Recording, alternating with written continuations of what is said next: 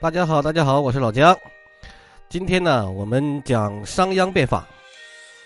啊，说实话哈，我这个大家好，大家好，我是老姜。这个开场白被人家笑话了。我再解释一下，我们这个 BGM 啊，我们这个音乐是我以前作词的一首曲子，叫做《少年游》，作词的一首歌曲，当时是一个电视剧的片尾曲。啊，好，我们不说闲话啊，我们来今天主要来讲一讲商鞅变法。以及商鞅变法为什么能够影响了中国两千年？在这里，首先要强调哈，我并不是按照我们所学的历史书课本上所呃所讲的这个商鞅变法，或者是商鞅这个人以及商鞅变法对后世的影响，我是用自己的唯物主义历史史观来去客观看待这个商鞅变法的。如果说我们听到商鞅就只想到商鞅变法，还有南门立足这这这这些事情的话，那么。对于这个整个商鞅变法，以他对后面的影响，未免太浅薄了。我们要说一些深层次的东西。好，如果说哈，说商鞅变法，先首首先说他这个嗯后面的后面的环境嘛。商鞅的这这种改革呢，是战国最彻底的一种改革，使秦国完成了一种社会性质的转变，奠定了未来秦统一的一个基础。那么统一的基础是什么呢？是因为战国那个时期嘛。经过春秋的这个海选，如果说这个春秋是海选的话，进入战国这个就是决赛圈了。因为春秋时期的时候，大大小小的侯国、诸侯国、小国有几十个；进入战国时期呢，就战国七雄，他们俩七个家最大。比如说杞人忧天那个杞杞国，他现在都没有了，那个时候都。然后呢，这七个国家各自都心怀鬼胎，各自呢都想干掉对方。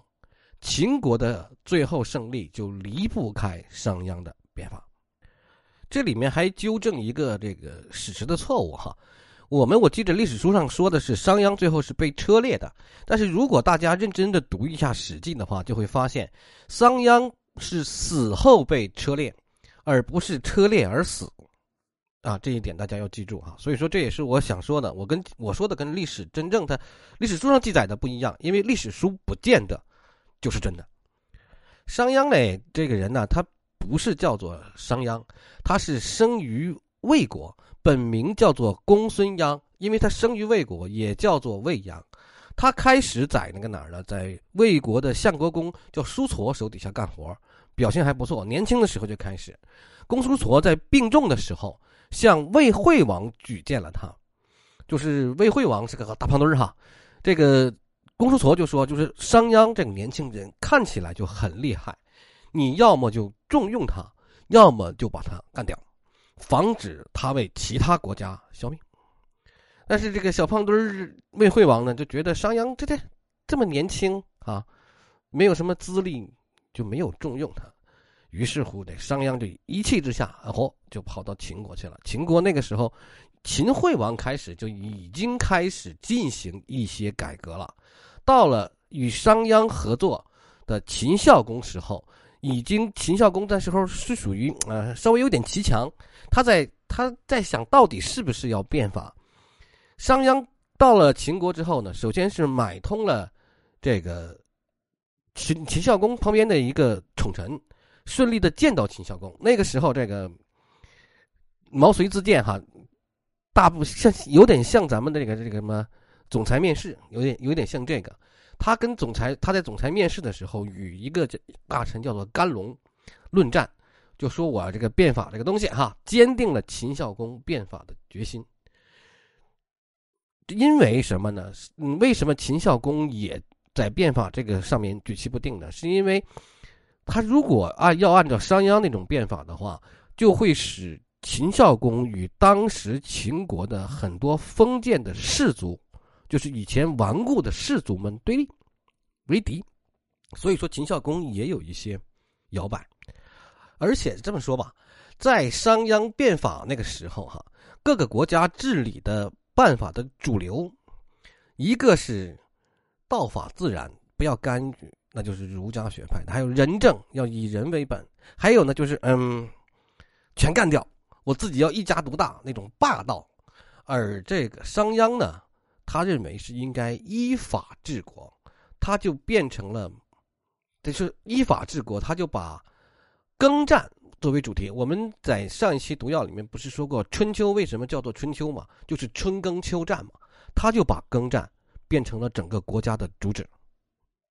他自己曾经就说过：“他说，国之所以兴者，农战也。就说国家为什么能兴盛，就是农耕和战争。商鞅的目的就是把秦国改造成为一个高效的战争机器，而且通过法律政策要严格落实，所以后世人们就把它称为法家。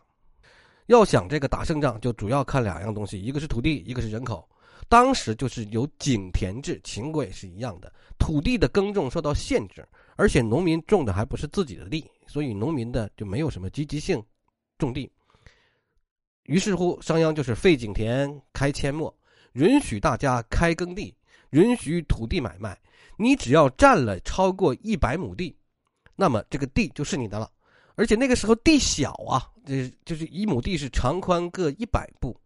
一个农夫种一百亩就不够种，就浪费了劳动力。所以说呢，商鞅变法的时候，把亩也改了，亩改成二百四十步，你一百亩就比以前大了一倍还多。对的，承又承认你土地，你耕种的好，又给你免除赋税，那当然积极性就高了呀。而且还是游手好闲的人就给你当奴隶，勤劳的人还有奖励，那你自然而然就经济进步，经济进步就可以把战备水平拉高。而且还把这个商人，他一商是很，很厉害的，就是经济是国家的这种命根子哈，他限制了粮食买卖，商人不许买卖粮食的，农民只能通过这个耕种获得粮食，提高了交易成本，商业税、酒肉的税非常非常的高，商人赚的钱特别特别的少，而且商人还得服徭役，你想想看，这个把商人就是国家的经济命脉牢牢的掌握在了自己手里嘛。这就是商鞅中间所实行的垦草令开荒，还有呢，就是他实他把国家这个威望前所未有的提升了，就是所谓的取信于民，取信于民，南门立木，重赏之下必有勇夫啊！这些成语全部都是出自于商鞅变法的，而且改革了秦国的户籍制度，连坐，十五连坐法就是也是他搞的，让他们互相监视、纠察、举报这个奸人，隐秘不报者连坐。告奸者与奸敌赏者同赏，逆赃者与奸敌同罪，就是这样的，让每个每一个国民都有告发犯罪的义务。废除这个世卿劳那个禄制，就是等于说把这个世袭的禄米俸禄给取消掉了。而且他最先开始焚烧儒家经典，在商鞅看来，儒家和其他百家的经典书籍都是无用之物。六国游学的这种士子。多很多都是这种虚妄浮夸的人，只会引经据典、空谈误国，不能真正埋头实干。允许这些人和书在秦国存在，就会削弱秦国的战斗力。于是乎，就给干掉了，然后书也都给烧了，严格禁止对秦国有害的书和人在秦国之之内。如果说哈那个时候这个啊孔子去游学去了，那我估计就不得了了，这个 就是出这个。肯定要下场不好。还有呢，他推行了小家庭制度，凡成年子女要强制与父母分家，避免这个劳动生产之中互相依赖。最重要的是什么呢？他还统一了度量衡，颁布了这个度量衡的标准器。还有呢，他实行了第一次的郡县制改革，就是我们沿袭了两千多年的郡县制改革，是不是很像秦朝一统中华之后的做法？你说商鞅虽然死掉了，但是变法未止，他所推行的制度一直在秦国存在着，影响了中国的两千年。商鞅变法是中国古代最成功的一次变革，它让秦国成为了一个强大的国家，奠定了法治的基础。